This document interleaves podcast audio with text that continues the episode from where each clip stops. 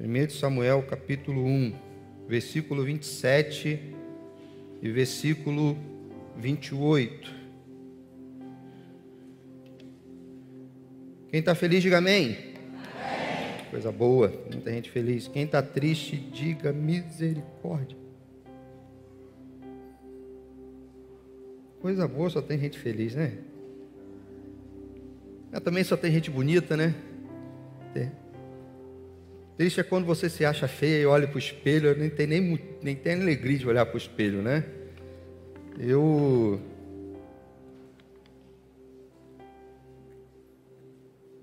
Eu já disse para os irmãos que minha mãe me convenceu desde que eu era criança que eu era bonito. Desde quando eu era criança. Vocês acreditam nisso? Minha mãe, muito especial, né? Todo esse movimento aí de positivismo, falar coisas boas para o filho, minha mãe fazia, né? Toda vez que eu fazia uma coisa errada, ela, bonita, hein? Viu? Psicologia positiva já existia, né? Há muito tempo.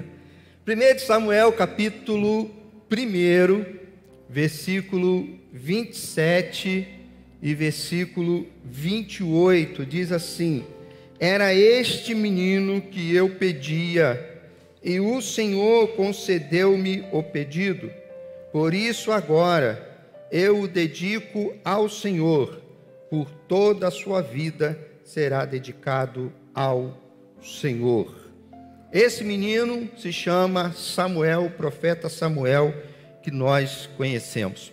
Irmãos, todo o livro de Samuel, quando eu falo todo o livro, capítulo, o livro 1 e o livro 2, porque orig, orig, originalmente né, não havia divisão de primeiro e segundo livro, era apenas o livro do profeta Samuel né, é, Samuel, ele é um livro que vai tratar né, de um período de transição de, do período de juízes para o período de reinado. Né?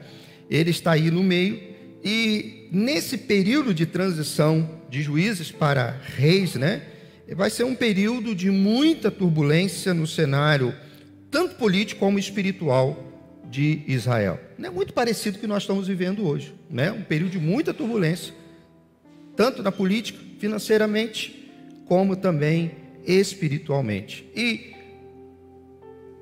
todo o livro ele vai girar em torno de três personagens principais, né? Samuel, depois Saul e depois o rei Davi.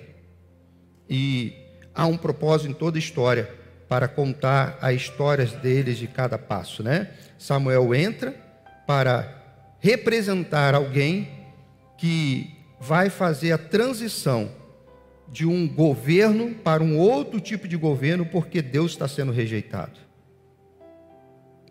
Deus vai colocar então, né, Israel vai escolher um homem depois que vai ser Saul, e depois a transição de Saul para Davi é porque Deus rejeitou um rei, porque ele se desviou da vontade dele, ok?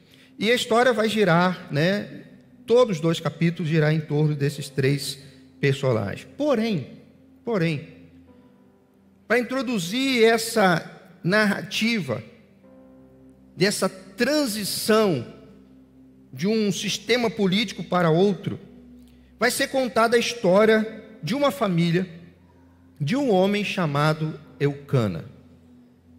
Eucana, ele vai ser então o pai do profeta Samuel. Ele tinha, como você já conhece a história, ele tinha duas esposas, uma chamada Penina e a outra Ana.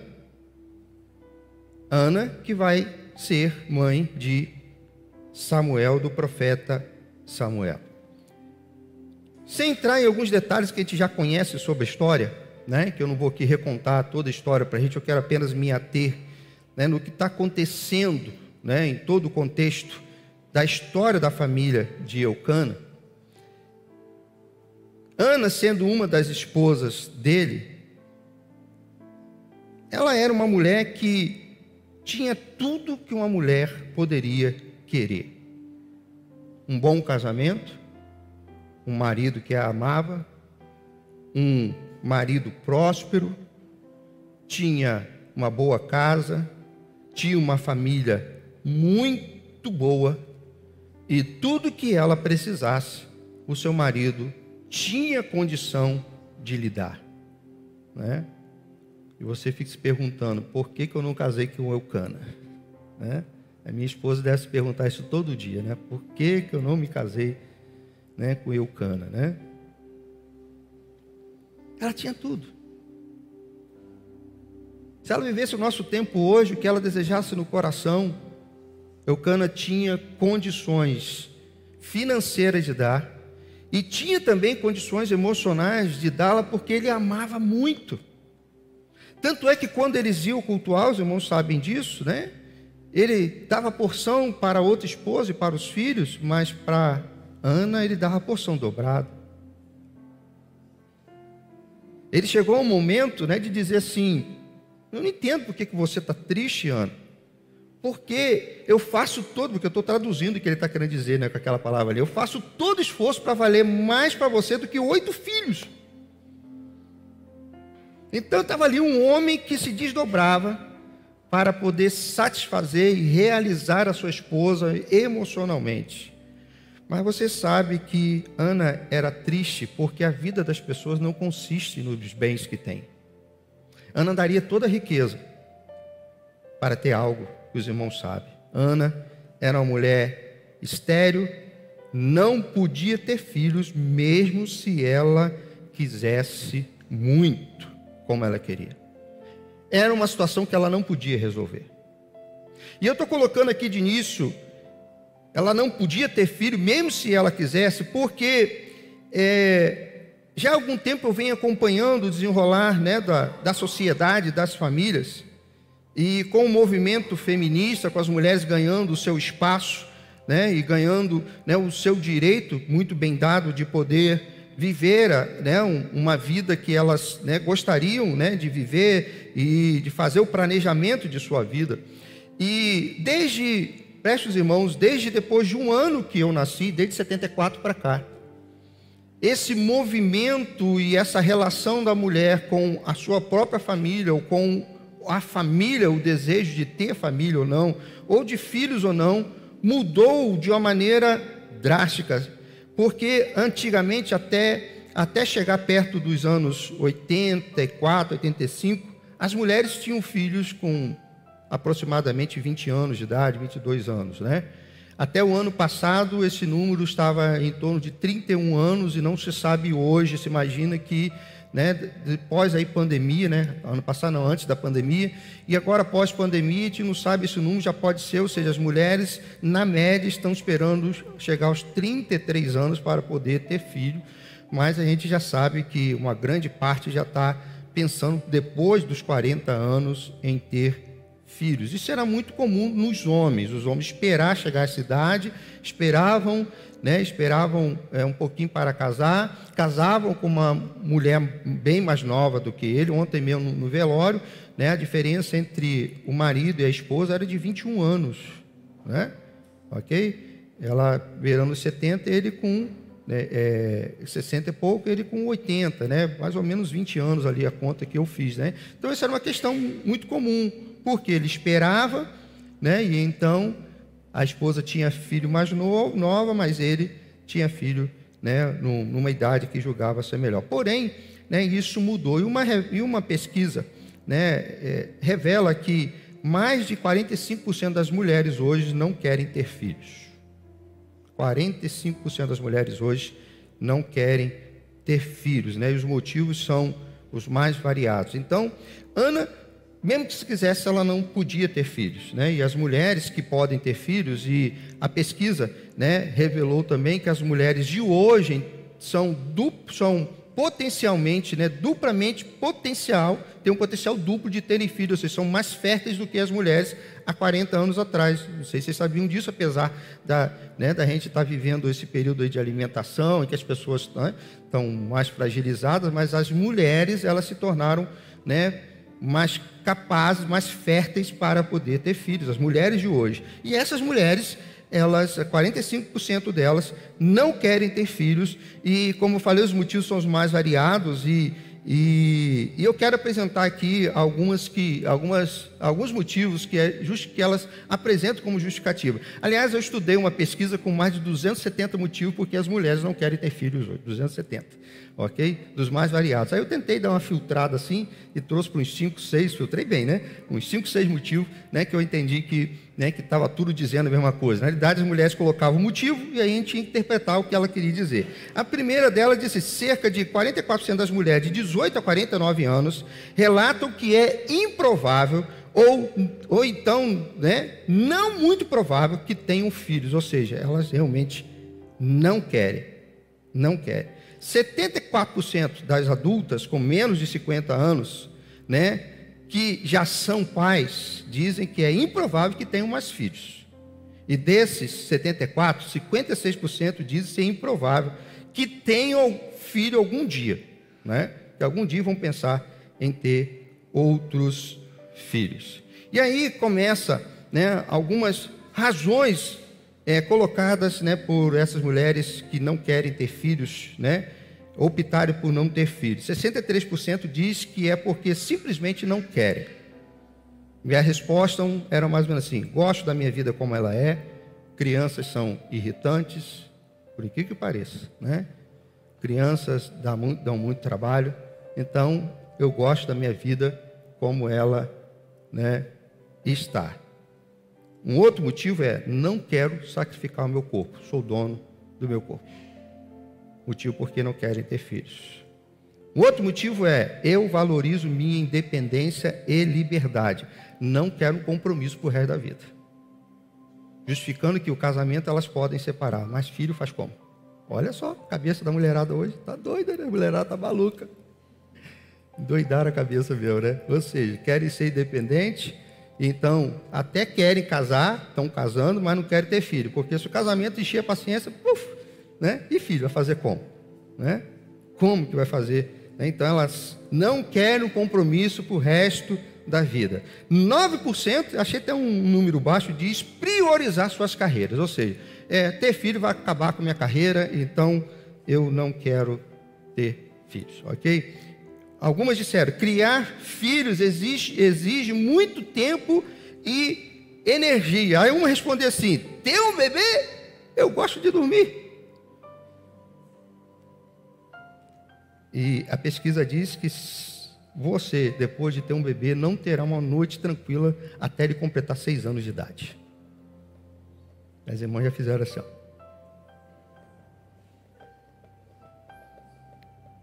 Quem gosta de dormir, ter bebê realmente né, é um desafio. Eu, para ajudar a Vivi, que gosta muito de dormir, eu passei quatro. Gosta de dormir, irmãos.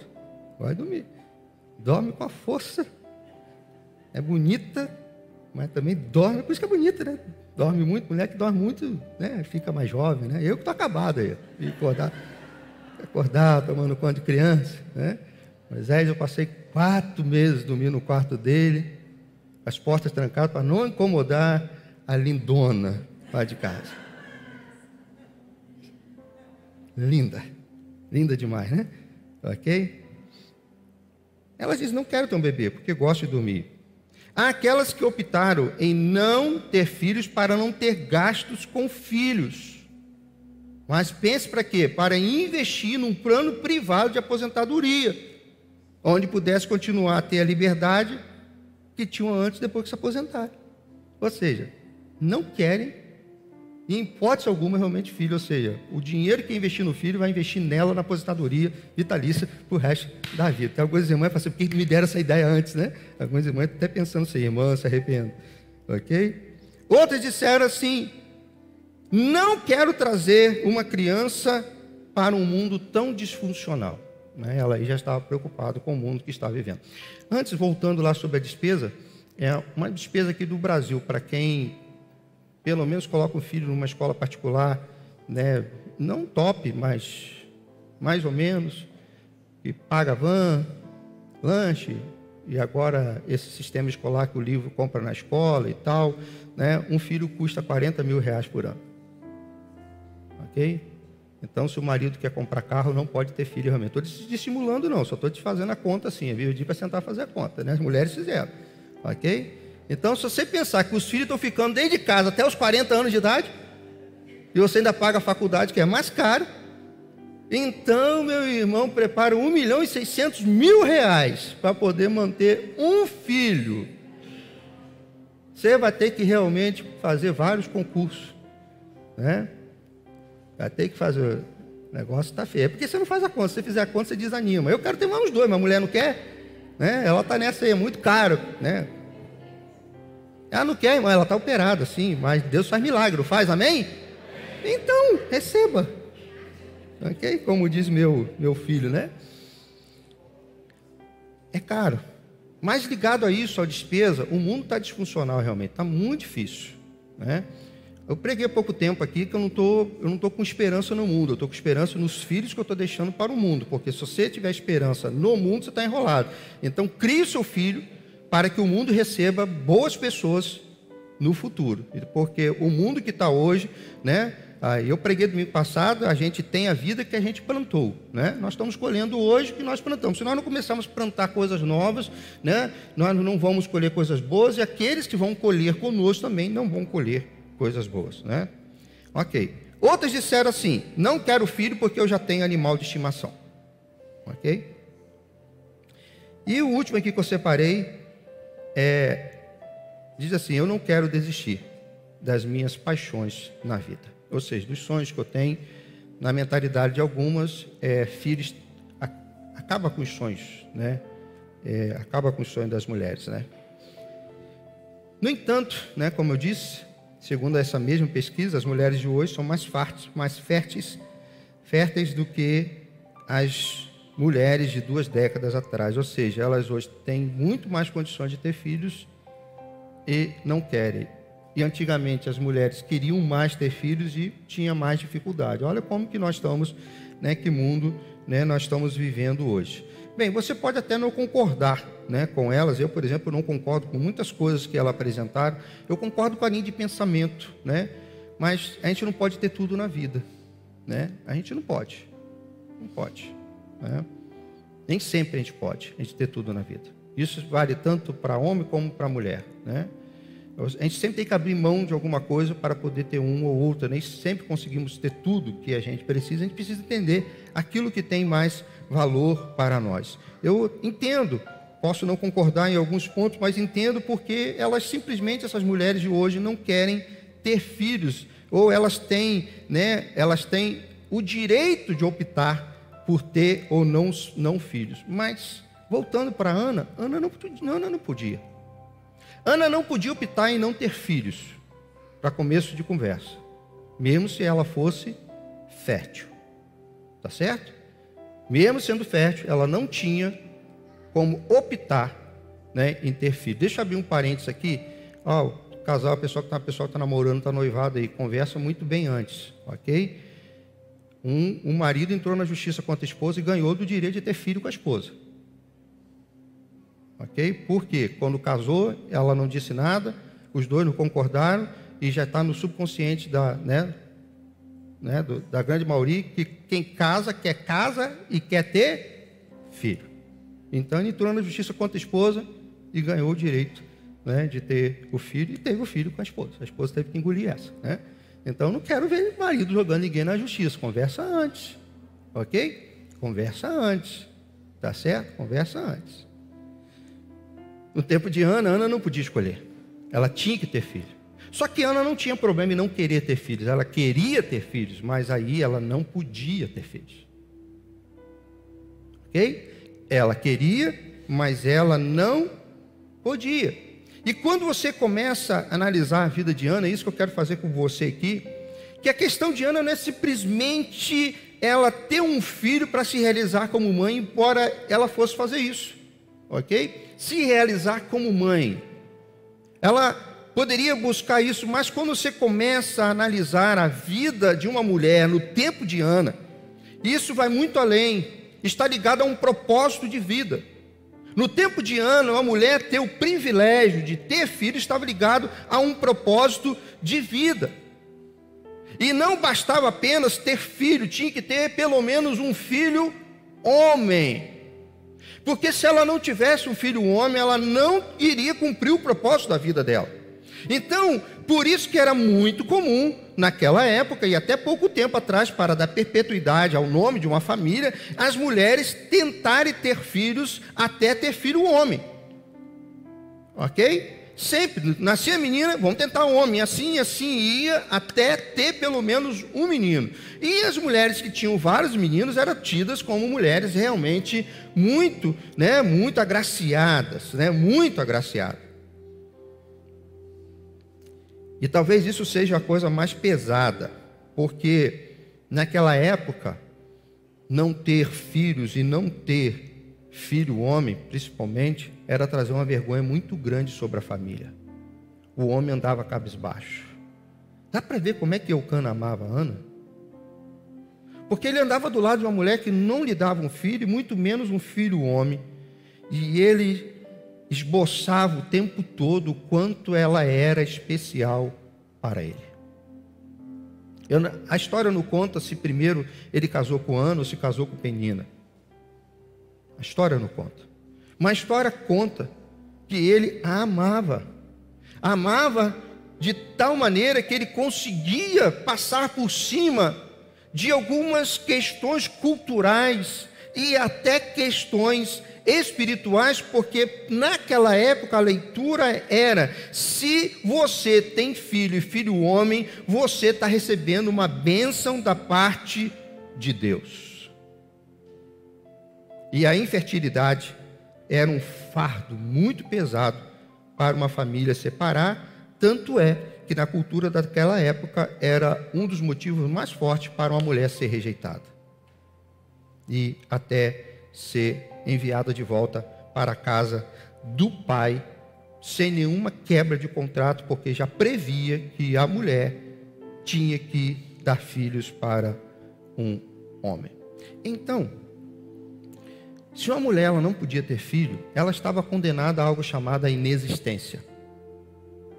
Na realidade, Eucana, ele não tinha que tratá-la da maneira como a tratava. Se ele a deixasse no canto, não saísse com ela, deixasse ela sempre dentro de casa, e nunca apresentasse ela para a sociedade, ele não faria, não estaria fazendo para aquela época nada de anormal. Porque afinal de contas, ela não está cumprindo o propósito da vida dela. Porque afinal de contas, ela não está fazendo o que ela deveria fazer. Não poder ter filhos era carregar o peso de ser uma pessoa que não tem existência não pode fazer nada nessa terra. Não tem como cumprir um propósito. E é sobre isso que eu vou falar um pouquinho para nós nessa noite. Mas antes, a história de Ana, ela nos, nos, nos ensina pelo menos três lições, além da de confiar na fidelidade do Senhor, que ela sempre confiou que Deus seria fiel a ela. Mas a história de Ana nos ensina três lições. Duas eu vou citar, para na terceira a gente gastar um tempo. A primeira é que Deus atende oração, amém? Deus atende oração. Se tem uma coisa que você pode tirar do texto da história de Ana, é que a sua confiança no Deus, num Deus que responde oração, ela pode, pode ser plena, porque Deus atende orações. Ana orou e Deus atendeu. Há uma parte da canção de Ana, que nós não lemos, que ela disse: Até a mulher estéreo foi mãe de sete filhos. Ok? Ela conta que Deus é tão fiel que ela vai colocar o número de sete, apesar de que Ana só teve seis filhos. Né? Samuel, três homens e mais duas meninas. Por isso que então ela teve seis filhos. Né? Mas ela falou assim: a mulher estéreo teve sete filhos, porque sete é o número né, judaico, hebreu, para a algo perfeito, completo. Então Deus pega uma mulher, uma situação difícil, uma situação que traz vergonha, uma situação que traz um, um, humilhação e reverte perfeitamente a ponto daquela mulher agora ser uma mulher vibrante, alegre, poder andar de cabeça erguida. Porque Deus atende orações. Amém? Vamos orar, povo, vamos orar. A segunda coisa que eu aprendo na história de Ana é que Deus sempre tem um plano para a nossa vida e eles não podem ser frustrados. Amém? Deus sempre tem um plano para nossas vidas e ele não pode ser frustrado. Talvez ele não aconteça no tempo que a gente imagine, no tempo que a gente estava esperando. A gente faz né, nossos planos juntos com o do Senhor, mas é o seguinte: é, vai acontecer no momento e no tempo que Deus quer. Nunca teremos um plano do Senhor frustrado para nós. Conquanto, vamos abrir parênteses, a Bíblia diz que do homem vêm os sonhos, né, do homem vêm os, né, os planejamentos, mas o que prevalece são os planos do Senhor. Então a gente precisa né, caminhar. Lá na classe Novos Membros, que já passou por lá, né, sabe o seguinte, que eu explico da seguinte maneira, né? Deus, para cada situação da sua vida, Ele tem um milhão de planos. Estou sendo um pouquinho exagerado, só para você entender assim, que Deus, né? Para cada coisa ele tem um milhão de possibilidades. Aí ele diz assim: descobre a única que eu quero para a sua vida. Essa é boa, perfeita vontade de Deus. Então, dá se dá um trabalhinho, né? Tem que andar coladinho com Deus, porque, tipo assim, você tem, tem um milhão de chances de bater a cabeça até acertar. Ou seja, 999 mil, até bater naquele que quer. Mas se você buscar a vontade do Senhor, e diz lá Romanos capítulo 2, é só você não se conformar com este mundo. Ou seja, a primeira coisa que você precisa botar na sua cabeça aqui é o seguinte: para entender a vontade de Deus, é o seguinte, esquece desse mundo. Não se conforme. Não pense como o mundo, não tenha o mesmo pensamento do mundo, porque não vai dar certo. A primeira coisa para você entender a vontade e, e experimentar a vontade do Senhor é: tire do seu coração, tire da, da sua mente aquilo que é do mundo e deixe Deus, o Espírito, conduzir o seu coração. Então, Deus atende oração, Deus tem um plano para a nossa vida e não pode ser frustrado. E a terceira lição, que é onde eu quero né, me ater para a gente poder encerrar, é que não se pode ou não se consegue ser feliz sem cumprir o propósito de vida. Um homem, uma mulher, não é feliz sem cumprir o propósito de vida. Ou seja, para que, que Deus me colocou neste mundo? Por que, que eu estou aqui? No caso de Ana, ela estava ali para perpetuar a história da sua família. Como mulher, como esposa, ela tinha um propósito. Então o que nós precisamos fazer? Embora eu vou trabalhar nessa área da vida de Ana, mas você precisa entender que quando você é uma esposa, quando você é uma mãe, quando você é um crente, para cada área existe um propósito para a sua vida. Como esposa, o que se espera de você? Não estamos falando simplesmente, olha só, Romanos capítulo 2 vai dizer: não se conforme com esse mundo. Você vai olhar para a Bíblia e dizer assim: o que a Bíblia espera de mim como mulher? O que a Bíblia espera de mim como esposa? O que a Bíblia espera de mim como mãe? O que, que, Deus, que, que a Bíblia espera de mim quando eu estou exercendo a minha profissão? Vale lembrar que a mulher virtuosa do capítulo 31 de Provérbios é uma mulher trabalhadeira. Esse negócio que mulher não trabalha fora, isso é uma coisa errada que ensinaram hoje, que desde aquela época, as mulheres sempre tomaram conta dos negócios da casa. Se você pegar lá Provérbios 31, leia com cuidado, você vai ver que se tem uma mulher empreendedora, está lá no capítulo 31. Diz que ela levanta cedo, ela dá ordem para os empregados, ela escolhe o campo, ela faz isso, ela vende aquele negócio todo, e o marido dela está fazendo o quê? Nada, caramba. Desculpa aí, depois a gente faz o corte. Nada.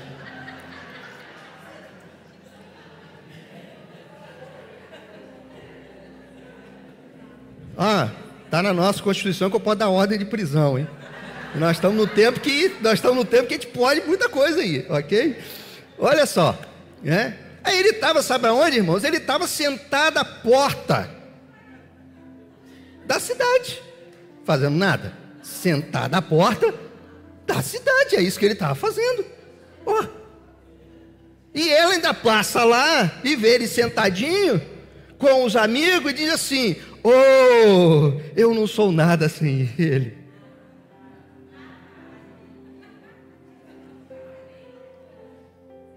E isso é forte, hein? Não vou pregar sobre isso, não, é muito forte. Ok? Mas ele está lá porque, se ele está sentado à porta, porque a profissão dele era de juiz. Ok? Ele era um juiz da cidade, então ele precisava ficar na cidade, cuidando do, dos assuntos né, da, da cidade. Mas ele tinha uma benção, ele tinha uma mulher virtuosa em casa. Por isso, quem a encontra. Ok? Ou seja, ele pode sair de casa e vai dizer o seguinte: não vou tomar prejuízo, vai ser tudo cuidado da melhor maneira Deus me deu uma mulher virtuosa, ok? E normalmente os homens, eles né, viajavam com os animais né, para pastar, né, ficavam meses fora. E quem ficava em casa tomando conta de tudo? A mulher, ok? E vocês lembram que os negócios eram familiares e a mulher ia para a cidade negociar. Então, essa história que a mulher, no tempo de Jesus, era uma mulher mimimi, negócio, nada disso. Aliás, dá até vergonha para algumas mulheres hoje, para falar a verdade, né? Se você quer for olhar ali a mulher virtuosa, tipo assim, ela fez todas as faculdades que tem hoje, é especialista em tudo, já viu? Né? Empreendedora, sabe vender, boa comerciante, tal, cuida da casa, sabe cuidar bem do marido, manda, manda na, na, nos empregados. É uma mulher fantástica, ok? Quem achar, achou algo mais precioso do que o rubi, ok? Não vou perguntar quem achou, porque pode ser que tenha, tenha problema em casa hoje mais tarde, tá bom? Mas quem achar, lembre-se disso, né? Se não achou, pô, vem cá, vem cá, vem cá. Um segredo aqui. Talvez você ainda não viu o potencial dela. Você já deu, já deu oportunidade para a mulher mostrar seu potencial, que talvez você só não achou porque você não deu ainda a oportunidade. Muitas vezes, quando eu vou fazer pastoral no, no gabinete, e aí estão com problema financeiro, aí eu estou vendo uma mulher lá quietinha, falando, falando, fala nada, né? É porque a mulher gasta isso, aquilo, outro, que negócio todo. Eu falei assim: você experimentou deixar ela administrar o dinheiro de casa? Porque, tipo assim, na maioria das vezes as mulheres são melhores do que o homem para é, administrar nos pequenos detalhes. Né? O homem é para trabalhar, trazer recursos para dentro de casa. Não que o homem não possa, tá certo? Mas Deus capacita as mulheres de uma tal maneira, irmãos, com um negócio assim, fabuloso. Né? É a mulher virtuosa, a mulher que sabe administrar, tá certo? A mulher que sabe. Se a sua não é virtuosa nessa área, põe ela num cursinho que ela vai ficar boa. Também, nada, não tem nada que não possa ser né, consertado. Ok? Então tá ali, né? Essa mulher, essa mulher, que é a Ana, ela poderia até ser uma vendedora boa, cuidar bem da casa, que eu acho que ela fazia, porque seu marido amava muito, mas Ana sempre andava triste. Porque o primeiro grande propósito da mulher naquela época era perpetuar o nome da família. Ela não conseguisse, queria dizer o seguinte: que quando o marido morresse, acabou a família. E isso tinha uma implicação espiritual muito forte. Por quê? No tempo antes do cativeiro da Babilônia, as pessoas elas não criam em vida pós-morte. Isso é muito, muito interessante você analisar. Não criam. Eles passaram a ter essa noção de vida pós-morte no cativeiro da Babilônia, quando eles começaram a ter contato com questões filosóficas, começaram a ver que a vida era tinha algo mais. Então, por isso que quando as pessoas tinham a sua terra, elas compravam uma, uma capela e aquela capela não podia ser vendida, e era na terra da família, ou seja, quando ela enterrasse, ela estaria vivendo com a sua família no mesmo ambiente, ou seja, era perpetuado, ela, ela, a vida eterna para eles era enquanto a terra pertencesse à família. Por isso que ele diz assim: olha, lembre do teu Criador no dia da tua mocidade. Ele vai dizendo depois disso, ó, porque um dia você vai para lá, lá para a sepultura. Lá não tem louvor, lá não tem trabalho, lá não tem nada. Acabou, acabou. Morreu? Morreu. A NVI traduziu o salmo dizendo assim: olha, Deus vê com pesar a morte do seu justo, levando em conta a questão cultural, ou seja, para eles Deus não teria prazer na morte de um crente, de um justo, porque seria menos um. Eles não tinham noção de vida pós-morte. A gente tem, por isso que de preciosa é a vista do Senhor a morte dos seus santos. São duas verdades olhando pelo lado cultural. Então, se a mulher não consegue, se a mulher não consegue dar filhos, cumprir o propósito dela, ela é uma mulher que não tem valor, ela é inexistente. Ela pode até saber negociar, fazer isso tudo, ok, mas ela não serviria para o propósito dela nessa área. Então, talvez Ana fosse uma mulher prendada, talvez Ana fosse uma mulher empreendedora, Ana tivesse muita capacidade, mas na única área que ela precisava fazer algo de importante para a sua família, ela não conseguia. O que eu aprendo com Ana é que todos nós queremos fazer a vida fazer sentido. A vida precisa fazer sentido para a gente. Irmão, a vida não é só comer, acordar, levantar, acabou e não fazer sentido. É só isso.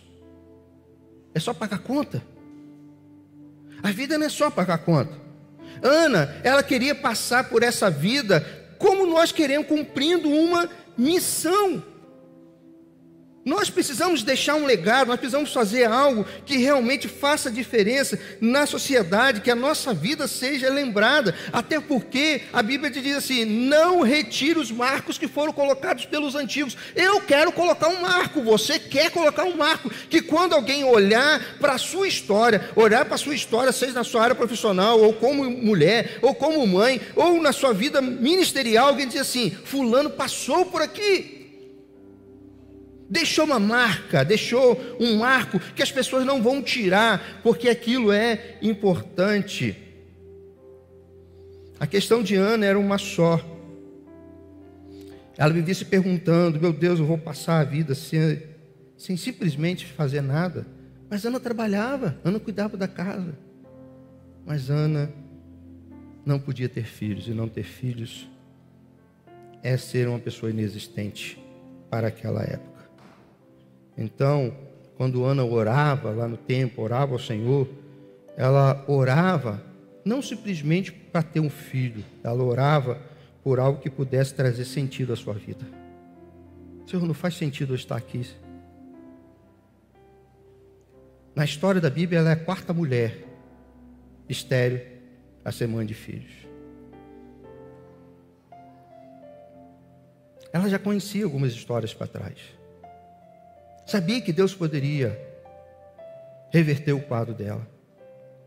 E revertendo o quadro dela, ela poderia passar a ter prazer na vida. Não seria só cuidar da casa, administrar, ter uma profissão. Quando eu trouxe a pesquisa, quando as mulheres hoje estão, e esse número tende a crescer, estima-se que em menos de 10 anos, mais de 65% das mulheres não vão querer ter filhos.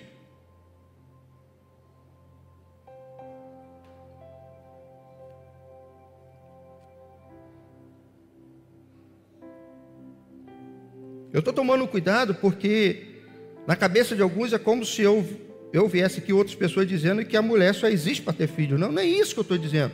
Eu estou dizendo que quando você casa, quando Deus te dá o privilégio, existe uma área da sua vida que não pode ser substituída. Assim como também não adianta você suprimir um outros anseios do seu coração só por causa de ser mãe. Você precisa equilibrar a sua vida, a vida precisa ter equilíbrio. Assim como você não vai abrir mão da sua vida espiritual por causa do filho, mas também não vai abrir mão do filho por causa das questões espirituais.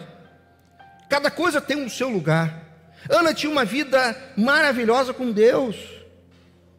Se você pensar direitinho, não era para Ana estar encostada num, num, num, pilar do templo. Ela não podia estar lá, não, mas Ana consegue estar lá no templo, adorando o Senhor. Ela era uma mulher, a mulher não podia entrar lá assim dessa maneira. Mas ela estava lá, ela tinha ousadia, ela estava orando. Ela foi interpretada mal, mas ela estava orando. Só que não bastava para Ana ser uma boa crente, ela precisava também ser mãe.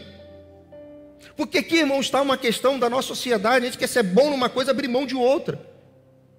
Quer ser bom no trabalho, abrindo mão da vida espiritual. Quer ser, ser bom na profissão, abrindo mão da família. Não, a vida tem um equilíbrio. O apóstolo Paulo disse o seguinte: Eu preferiria que ninguém casasse para que pudesse se dedicar ao Senhor. Mas já que você não, não, não consegue ficar né, sem, sem sexo, é isso que ele vai dizer, vai se abrasar, então casa. Mas lembre-se: casando, você vai ter que dividir tempo entre a família e o reino. Encontrar equilíbrio. Ana era uma pessoa que tinha um desequilíbrio, e você precisa pensar que esse desequilíbrio não foi ela que provocou. Ela não é, ela não está na estatística das 45% das mulheres que não querem ter filho podendo. Ela está numa estatística diferente. Ela quer ter filho, mas ela não pode. É diferente. E guarde isso para o final.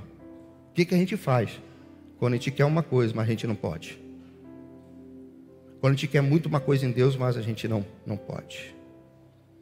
Ana queria trazer sentido para a sua vida, ela queria viver o propósito de Deus para a sua vida. Como falei, Ana foi a quarta mulher na Bíblia a ser estéreo, a, a ser mãe de filho. Uma delas foi Raquel, esposa de Jacó, lembra? Jacó, em um momento, é, Raquel tão chateada por, né, por ser envergonhada, porque sua irmã Lia dava filhos e ela não, ela agarrou no pescoço de Jacó e disse: Dai-me filhos, senão eu morro. Gênesis 30, capítulo 1. Dai-me filhos, senão eu morro. Não era simplesmente ter filhos, Olha o que ela fala: eu vou morrer, vou morrer por quê? Eu vou morrer porque a minha vida ela não está fazendo sentido. Eu sei que em algum momento parecia que, né, que, né, que Raquel disputava com, com Lia, que Ana estava numa competição com Penina, porque eu vou dizer uma coisa para você, né? Um adversário como Penina, o tempo todo te enchendo a paciência, né? você é ser humano, então talvez em algum momento ela queria esfregar na cara, né? A Bíblia não fala, só estou falando assim porque eh, talvez ela passou algum sentimento. Ela, tá, eu preciso ter filho para mostrar para ela que eu posso ter filho. Mas não era isso, irmãos. Não adiantava ser amada por um homem e não poder perpetuar a história desse homem.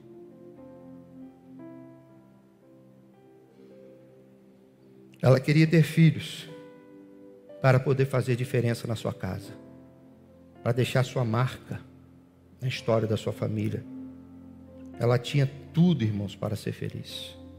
Um marido apaixonado por ela, um marido que tinha os recursos que ela precisava, mas tinha uma área da sua vida que ela não tinha alegria. Tinha uma área da sua vida que gerava aflição no seu coração. Talvez você está aqui assim nessa noite.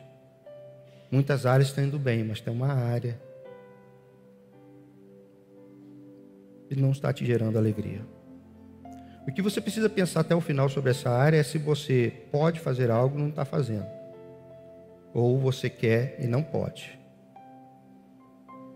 Você precisa pensar sobre isso.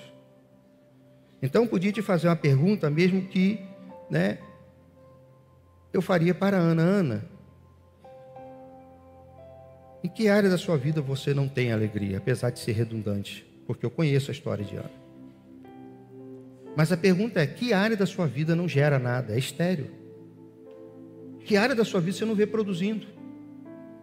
É emocional? É espiritual? É financeira?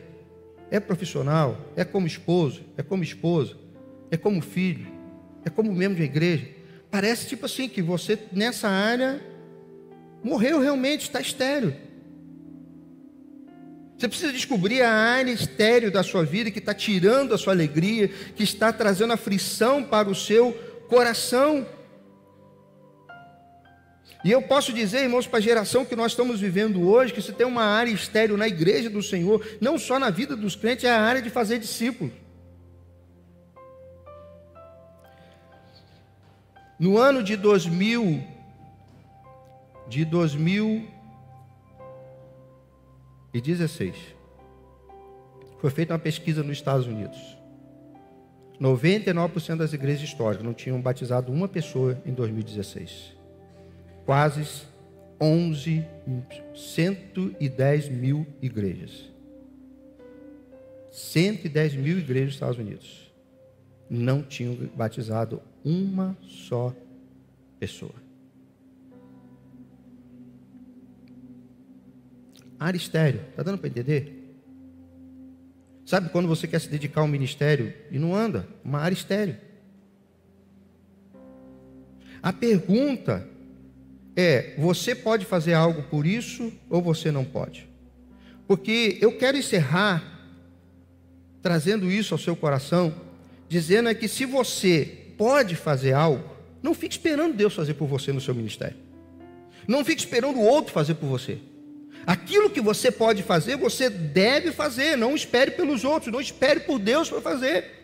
Você já tem condições, você pode. Talvez o que você tenha é um desequilíbrio. Talvez você não consiga administrar o seu tempo, você não consegue administrar suas emoções, você não consegue estar tá conseguindo administrar, mas não tem nada, não tem nada que te impede. Você é capaz, você tem recursos, você tem todas as condições, mas não consegue produzir. Está esperando, está esperando Deus fazer alguma coisa. Esperando, antigamente, esperando Deus me chamar. Uma vez estava, estava ouvindo um rapaz conversar com um pastor, e eu achei muito interessante, gravei aquilo no coração. Ele disse, pastor, eu só não vou evangelizar porque eu não ouvi Deus chamar. Aí o pastor, me presta uma Bíblia, por favor, me presta uma Bíblia que eu estou com um tablet aqui, presta uma Bíblia aqui, presta aí, pega aí. Vem, vem aqui em cima aqui, filho, vem cá, vem aqui em cima aqui. Vem, vem, Igor, vem aqui em cima aqui, pode vir. Vem com a máquina mesmo. Aliás, dá uma máquina para a gente tirar foto, se ficar registrado você que dá o Nicola lá para tirar foto lá. Ok? Isso aqui é interessante esse exemplo aqui.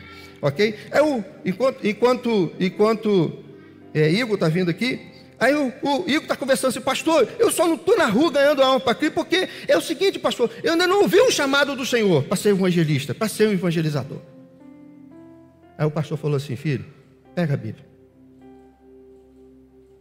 Coloca no ouvido agora. Você não está ouvindo? Ela está gritando. Os campos estão prontos para a colheita. Você não precisa de um chamado, você só precisa ouvir a Bíblia. Não tem chamado, querido. É ouvir. Está aqui, ó, os campos estão prontos. Ele mandou, ouviu? Agora, levanta os olhos, olha lá. Estão prontos. Estão prontos. Sabe, irmãos, o problema não é se não tem alma. A Bíblia diz que não tem é trabalhador. Não tem trabalhador. Agora, se tem uma coisa que eu tenho certeza que o crente não é estéreo para isso. Deus já nos colocou a capacidade de ganhar almas. É dar-me filhos. É levantar. O problema não é se as pessoas querem receber Jesus ou não. Deu para entender? Está difícil hoje, tá? As pessoas não querem Deus, é mentira. Jesus mandou levantar os olhos. Ele só disse que o problema é que não tem colheita porque não tem trabalhador. Que a hora que tiver um trabalhador disposto, bonito, forte, ok? Ágil, a ceifa é grande. A ceifa é grande. Vamos mandar um cadinho para radical, vamos? Só precisando ouvir, não tá? Da, da Nicola, família, obrigado aí. Dá uma salva de palmas para ele aí, corajoso, nem sabia fazer. Irmãos, se você pode fazer algo, não fique esperando Deus, nem fique esperando alguém fazer por você. Essa história de, né, de, né, de, de bebê adotado, ele é só na, na questão familiar, espiritual não. Espiritual não tem bebê adotado. É só levantar os olhos, você pode gerar filhos seus sonhos, seus projetos. Não fique esperando alguém fazer o que você pode fazer. Não queira que os outros façam por você. Faça você veja. O ministério pode vir à frente, por outro lado, se você tem uma área que realmente você é estéreo, se você tem uma área que realmente você não pode produzir, não tem o que fazer, então deixa eu dizer outra coisa. Se a primeira não deixe, espere que os outros façam por você. A segunda é: não queira fazer o que só Deus pode fazer. Ana sabia disso. E que ela foi fazer? A única coisa que um crente pode fazer quando ele não tem o que fazer em uma área da vida dele: orar. Ana foi orar. Você vê em algum momento Ana espizinhando Penina?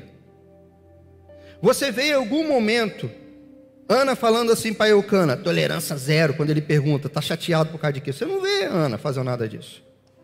Você vê Ana fazendo o quê? Chateada, amargurada, triste porque era estéreo, mas ela ia lá para o templo e orava. Sabe por quê? Penina tinha culpa dela ser estéreo? Tinha. Penina? Eucana tinha culpa? Quem tinha culpa dela ser estéreo? Se alguém tinha culpa dela ser estéril, esse alguém era quem? Era Deus. Mas só que Deus não tem essa história de ser culpado. Deus tem propósito. Deus tem propósito. Foi para a glória dele que Deus fez um momento difícil na vida de Ana. Deus dizer para você: não culpe ninguém pelo momento que você está vivendo. Não culpe ninguém. É Deus que tem um plano na sua vida. Ele já já vai te responder. Já já você vai dizer como ela. Foi por esse menino que eu orei. E Deus me deu. Então eu vou entregar para ele o resto da vida dele para viver para o Senhor. Se você pode fazer algo, não espere Deus fazer, não espere outra pessoa fazer por você. Mas se você não pode fazer nada, é só Deus, também não queira fazer o papel de Deus. Porque teve outra mulher que era estéreo, lembra? O nome dela chamava Sara. E ela quis fazer o papel de Deus. Culturalmente, você pode resolver muitos problemas. Mas para uma mulher daquela época, e principalmente Ana, que ouve, que Sara, que ouviu Deus dizer: De ti serão benditas todas as famílias da terra. Deus tinha uma promessa para a vida dela. Aí ela quis fazer o papel de Deus. Ela fez o papel de Deus. Conseguiu dar um filho para o marido, mas ela não conseguiu ter o filho. Foi um problema. Mas Deus ainda tinha um plano na vida de Sara. Deus ainda tinha um plano na vida de Abraão. Todos nós podemos fazer diferença nessa terra. Todos nós. E deixa eu dizer uma coisa para você. Normalmente, ou nós vamos estar com o coração pesado, porque a gente quer muito, mas não consegue desvencilhar a vida, e teremos que abrir mão de coisas boas para ter o melhor de Deus. Não sei se esse é o seu caso. De repente, o seu problema não é que você não possa, você não tem recurso, é que você tem alguns planos que estão tendo prioridade na sua vida. Você precisa escolher. Ou buscar o reino de Deus em primeiro lugar, ou ele ficar em segundo lugar. Em outras áreas, tem coisas que você não pode fazer. Irmão, já disse para os irmãos que eu não podia ser pastor, não tinha como eu ser pastor. Aliás, até hoje eu fico me perguntando como é que eu sou pastor. Até hoje. Que de vez em quando eu me pego pensando assim, falando assim, meu Deus, só o Senhor mesmo. Só o Senhor mesmo. Fico olhando para a turmada, e a turmada nova chegando, e gosto, todo mundo capaz, mas eu que estou aqui. Eu que estou aqui. Né? Mas quando eu ouvi Deus falar no meu coração, eu falei, não como Abraão, como Moisés, né? De, Senhor, eu não quero, coloca outro no meu lugar. De Senhor, eu só sou gago. No meu sentido, eu tenho dificuldade. Para acontecer isso, Deus é o seguinte: tem que acontecer alguma coisa na minha vida. E aí que eu aprendi um segredo. A vida pode ser resetada, usando a minha formação profissional.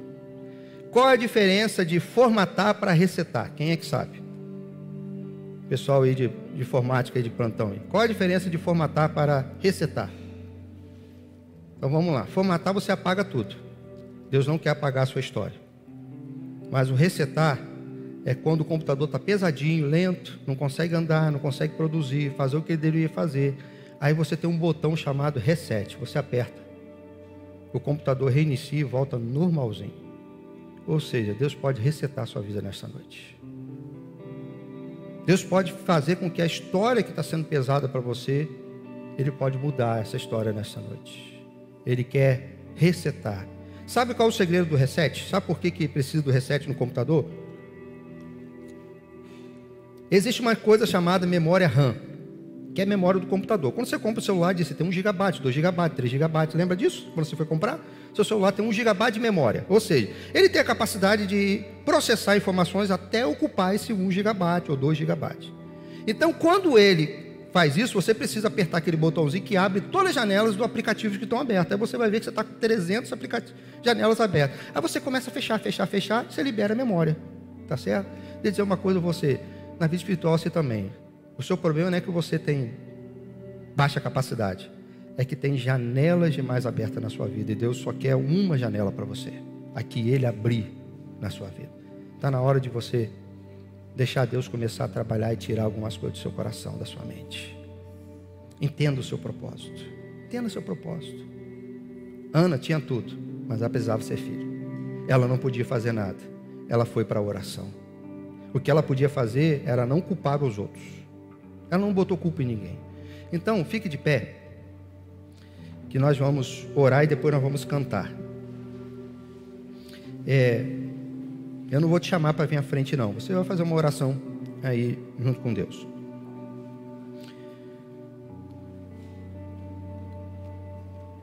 Você precisa colocar seu coração diante do Senhor da seguinte maneira, a partir de hoje. A partir de hoje, todos os dias. Senhor, tem algo que eu sou capaz de fazer que eu não estou fazendo? que eu estou sempre botando os outros para fazer. Eu sempre estou esperando que o Senhor faça no meu lugar. Mas eu posso fazer. Senhor,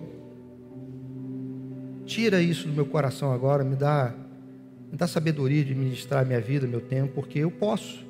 Eu hoje posso evangelizar, eu hoje posso, posso ajudar os pobres, eu hoje posso dar uma aula, eu hoje posso fazer parte do ministério, eu hoje posso trabalhar nessa área, eu hoje posso fazer o que você, qualquer área da sua vida. Pergunta a Deus, nessa área eu posso? Qual que área que você deve perguntar a Deus? Traz seu coração agora que está trazendo tristeza nesta noite. Pensa numa área que você tem muita tristeza, que frustra você. Profissional, sentimental, espiritual. Estou triste. Vamos pensar na sentimental, que ultimamente as pessoas nas emoções estão bem bagunçadas, né? Mas se você tem uma sua área emocional, você está tá difícil para você. Você diz, Senhor, tem algo que eu possa fazer para consertar a minha vida emocional? De repente você já foi ao médico, ele já deu um remédio, ele já, já, já algumas coisas básicas. Você pode estar fazendo, fazer uma caminhada, mudar a alimentação. Será a coisa mais básica possível, fazer uma, uma academia, fazer um cursinho, fazer um trabalho manual, aliviar a mente, falando das coisas mais básicas. Mas você está aí, não faz, já até comprou as coisas, mas não faz. Então, não fique esperando que Deus não vai fazer por você, ok?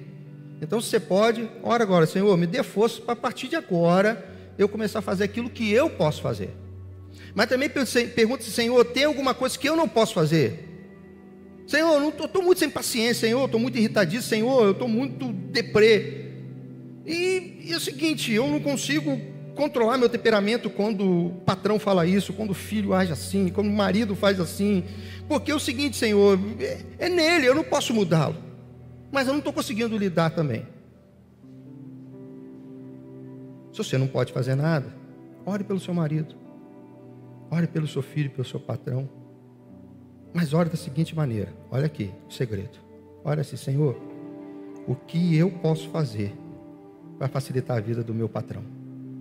O que, que eu posso fazer para tornar a vida do meu marido mais fácil? Senhor, o que, que eu posso fazer para os meus filhos ter mais espaço para fazer bagunça? Senhor, o que, que eu posso fazer para liberar a vida dos outros? Faz em mim. Eu, por mim, é o seguinte: minha vontade é trucidar meu marido, minha vontade é colocar meu patrão na justiça, a minha vontade é dar os filhos para, né, a avó cuidar. Eu já estou no meu limite, mas o que, que eu posso fazer? Lembra, o problema de Ana não era que ela não era crente, que ela não orava. O problema de Ana era uma área da vida dela simples, ser mãe, mas ela não podia fazer nada. Deixa eu dizer, o que mais tomba a gente não são as grandes coisas, são as pequenas coisas. Então, nesta noite, coloque diante do Senhor: Senhor, o que eu posso fazer? Me dá força, coragem para eu fazer. E aquilo que eu não posso fazer, trabalha em mim para o momento em que o Senhor vai mudar a minha história. Sabe, naquela oração, para mim poder orar, o profeta chegou para ele, você está bêbado? Ela disse, não, estou derramando meu coração diante do Senhor. Aí o profeta, ah, perdão.